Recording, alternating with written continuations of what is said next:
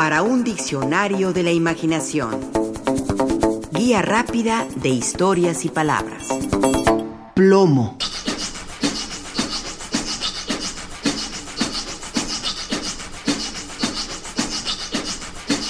No me gusta llenar de plomo a nadie, pero es mi trabajo, escribe el brasileño Rubén Fonseca en alguna de sus novelas.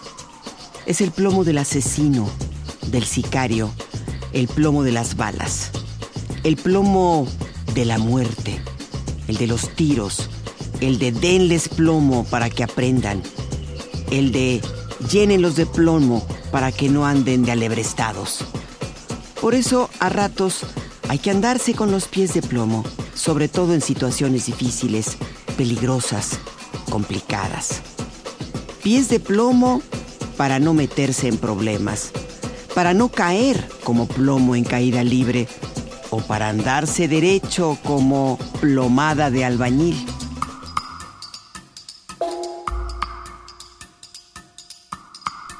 El plomo es un elemento químico de la tabla periódica, cuyo símbolo es Pb y su número atómico es 82, según la tabla actual, ya que no formaba parte de la tabla periódica de Mendeleev proviene del latín plumbum, cuyo origen probable se asocie con una onomatopeya, la de plop, que reproduce el sonido de algún objeto al caer al agua.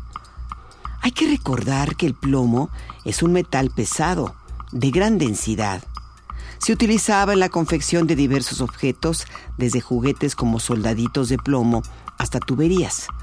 De ahí que a quien se dedica a repararlas se le denomina plomero.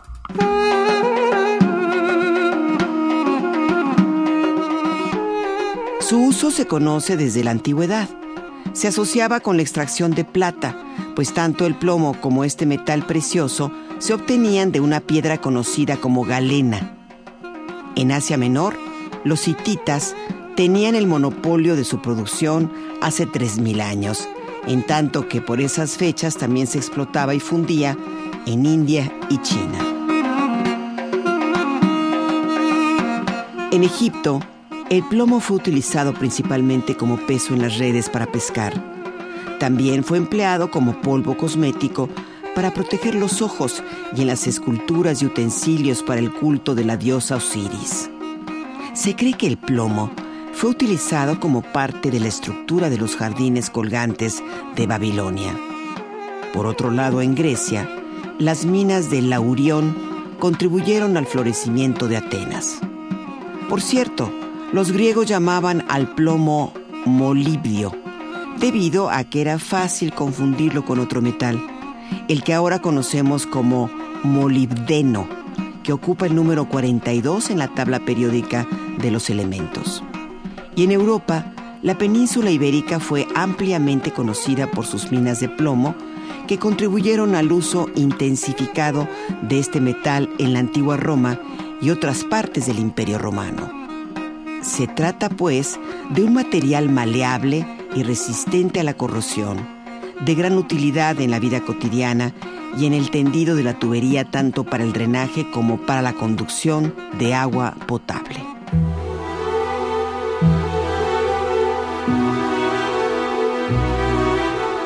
Plomo contribuyó enormemente a la economía y bienestar de muchas regiones.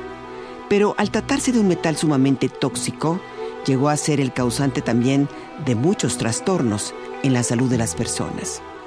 Ya desde el siglo II a.C., como lo informan los investigadores María Ludivina Robles Osorio y Ernesto Sabat, el botanista griego Nicandro de Colofón autor de los dos tratados de envenenamientos más antiguos que sobreviven hasta nuestros días, describió en su obra Alexifar Maca alcohólico abdominal, estreñimiento, parálisis de las extremidades y la extrema palidez de la piel como síntomas ocasionados por la ingesta de materiales obtenidos en el proceso metalúrgico de la separación del plomo y la plata. Asimismo, Vitruvio, un siglo antes de Cristo, recomendaba no beber agua de pozos cercanos a las minas de plata y plomo, en tanto que el médico Dioscórides, ya en el siglo I de nuestra era, observaba que la ingesta de plomo hacía a la mente perezosa. Pablo de Egina, por su parte, fue el primero en describir una epidemia por ingesta de plomo. Lo hizo en el siglo VII en Italia, al observar pacientes que presentaban los siguientes síntomas que registró de la siguiente manera. El cólico abdominal intenso se propaga como un contagio pestilente que termina en muchos casos con epilepsia y en otras con parálisis de las extremidades.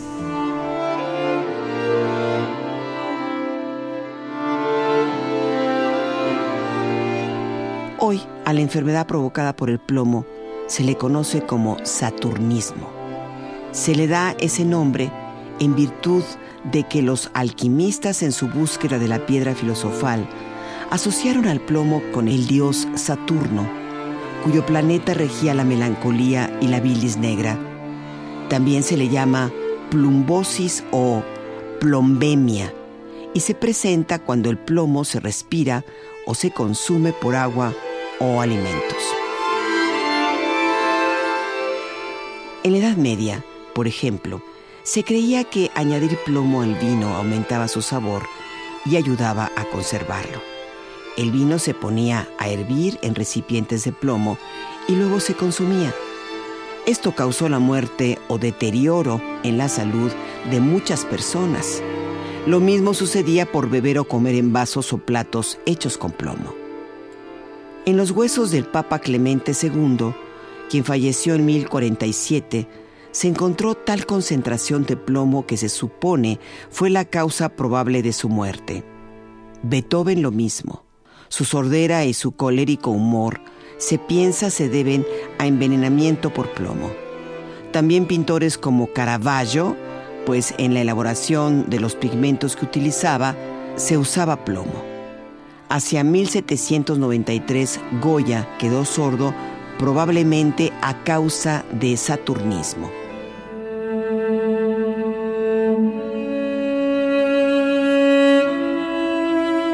Es un verdadero plomo.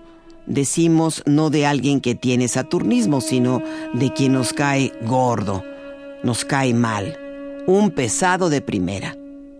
La poesía ha utilizado estas metáforas donde el plomo tiene un sentido más allá del simple metal. Mario Benedetti, en un paseo por la playa, se sentía pesado por lo que sentía bajo sus pies de plomo arena voladora, arena buena. Alfonsín Storni, por su parte, hablaba de una atmósfera pesada al escribir. Bajo el plomo del aire, ahogo pesadez cielo blanco, ni un ave. A ratos el plomo puede ser también sinónimo de pasión, como en estos versos de Víctor Hugo. Si conocieras las fuerzas de mi amor por ti, es como el fuego, como plomo derretido, como mil cuchillos en el corazón. Y por supuesto, el plomo como bala, como en este poema de José Asunción Silva, que nos habla de un suicida. En un rato de spleen, se curó para siempre con las cápsulas de plomo de un fusil.